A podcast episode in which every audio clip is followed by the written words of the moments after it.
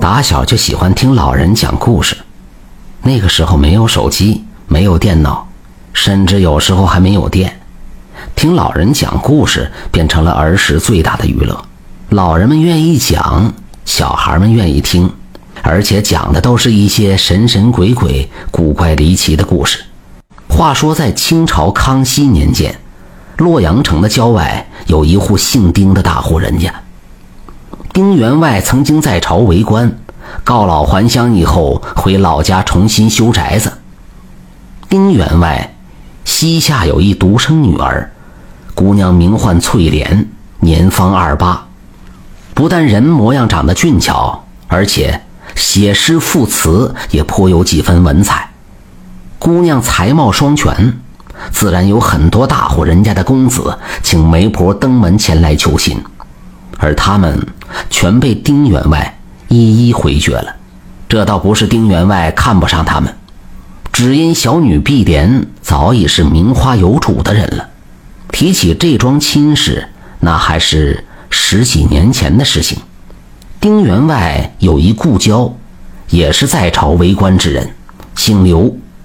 那刘家夫人怀孕时，丁夫人也恰巧怀孕，因此双方。便给未出生的孩子们定了桩娃娃亲，并且将一枚玉佩一分为二做了信物。转眼间十八年过去了，丁员外心里盘算着，这刘家也该来人下聘礼了。果不其然，这一日早上，丁府的老家人刚刚打开门，就见门口处站着一个书生打扮的少年。老家人上前询问后，方知这少年姓刘。是老爷故交之子，老家人禀告丁员外后，将这位刘公子请进家中。丁员外见这位刘公子模样帅气，言谈举止风雅，立时增添了几分好感。当得知正是故交之子后，便是满心欢喜。这刘公子从怀中拿出半枚玉佩，他说道：“家父临终前。”让小侄到这里来投靠叔父大人，说这半枚玉佩便是证物。丁员外听后，心中想起与顾娇在朝为官的日子，如今顾娇已故，也不由得留下伤感之泪。不过伤感归伤感，既然守孝三年之期已过，这婚事还是要办的。丁员外请人算了黄道吉日，准备为这小夫妻俩成婚。大户人家嫁女，那场面是当然不能小，更何况这刘家公子无亲人，也算是入赘的上门女婿，就更不能吝啬了。于是丁员外就请了当地最有名的戏班子，唱三天大戏，准备着好好热闹热闹。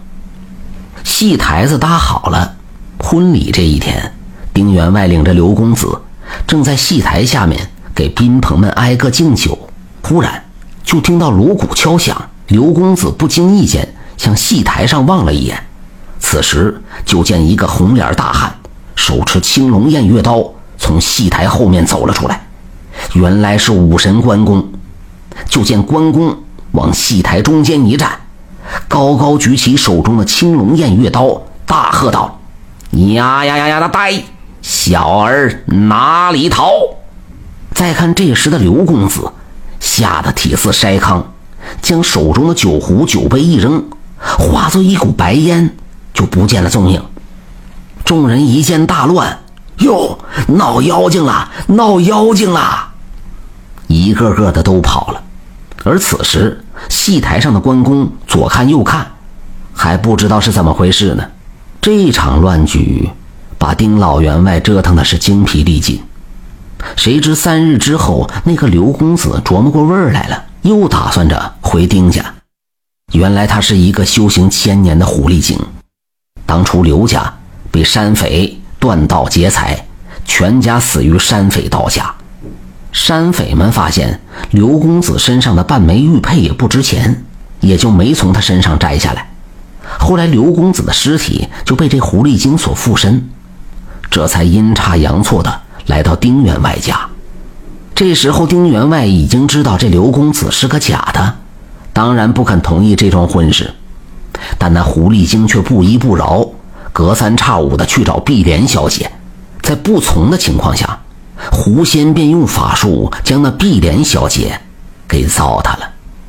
丁员外请了不少的道士、和尚到家中做法降妖，但奈何这狐狸精法力高强，都是无果而终。渐渐的，碧莲小姐的肚子却一天天大了起来。等到临盆那天，一下生了四胞胎。不用问，这肯定是那狐狸精的孩子。这四个都是男孩，长相跟普通小孩一般无二。唯一不同的是，屁股上都有一根尾巴，而且这四个孩子一落地就会走。不过让人欣慰的是，这四个小孩对碧莲小姐都很孝顺。这四个孩子经常跟狐狸精外出，回来的时候还带一些瓜果梨桃来孝敬母亲。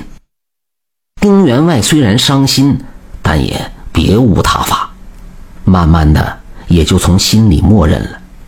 有一天，这狐狸精来到碧莲小姐的房中，表情当中透露着卑微的神情，说：“咱俩这缘分到今天已经尽了。昨天泰山娘娘得知我蛊惑良家妇女，罚我去泰山修路，而且永远不能离开。可是这四个孩子如果跟着你，街坊邻居难免会对你有所非议。”还是由我带着吧，但是，他们四个这尾巴必须得割掉，不然修不成人身。你是他们的娘亲，就替我把他们的尾巴割了吧。狐狸精说完之后，就从怀里掏出一把小斧子，递给碧莲小姐。碧莲小姐手里拿着小斧子，眼泪扑簌簌的往下流。不管孩子是人是妖。这都是从自己身上掉下来的肉啊！如今要与自己分开，碧莲小姐最后心一狠，还是将孩子们屁股上的小尾巴一个个的割了下来。后来，这狐狸精拜谢了碧莲小姐，拜谢了丁员外，带着孩子们离开，从此再无音讯。感谢您的收听，想继续收听下一集的，那就点个关注吧。